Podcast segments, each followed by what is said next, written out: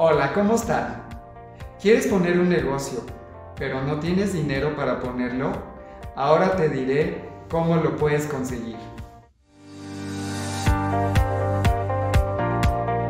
Te voy a dar cinco opciones. La primera es la que menos me gusta, que es pedir prestado a un banco. Te van a pedir que firmes un contrato y es probable que tengas que poner un bien en garantía. Te van a cobrar una tasa de interés que podría estar entre el 20 y el 40% anual, lo cual obviamente son intereses muy altos y tu negocio va a tener que ser un super negocio para pagar esos intereses, ya que de otra forma te vas a ir a la quiebra. Opción 2. Pedirle prestado a un familiar. Si conoces a alguien de la familia que tenga dinero y que te pueda prestar, sería muy genial porque pues a lo mejor tu tasa de interés va a ser muy baja. El problema es que si no pagas el dinero, te vas a quedar sin familia. Opción número 3. Pedirle prestado a un conocido. En este caso, tendrás que ofrecerle una buena tasa de interés explicarle muy claramente cómo le vas a pagar el dinero. También tendrás que decirle cómo es tu negocio y por qué estás tan seguro de que te va a ir muy bien para que lo convenzas y él te pueda prestar el dinero. Opción número 4. Invitar a un socio capitalista.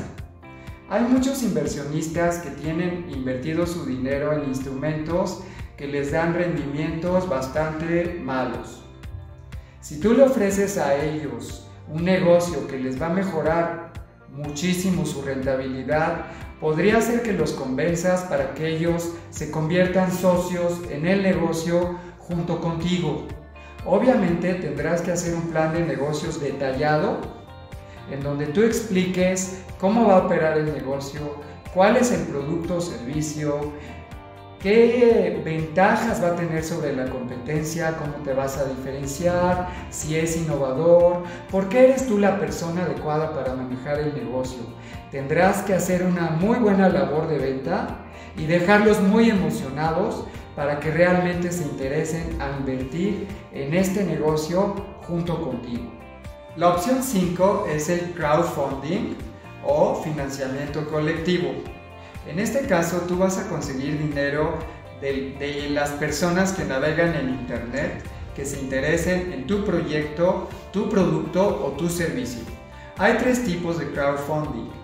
Crowdfunding tipo recompensa. En este caso, ellos apoyan y aman tu proyecto, entonces realmente lo único que tendrás que darles a cambio es un regalo o un producto una vez que lo tengas. Crowdfunding tipo préstamo.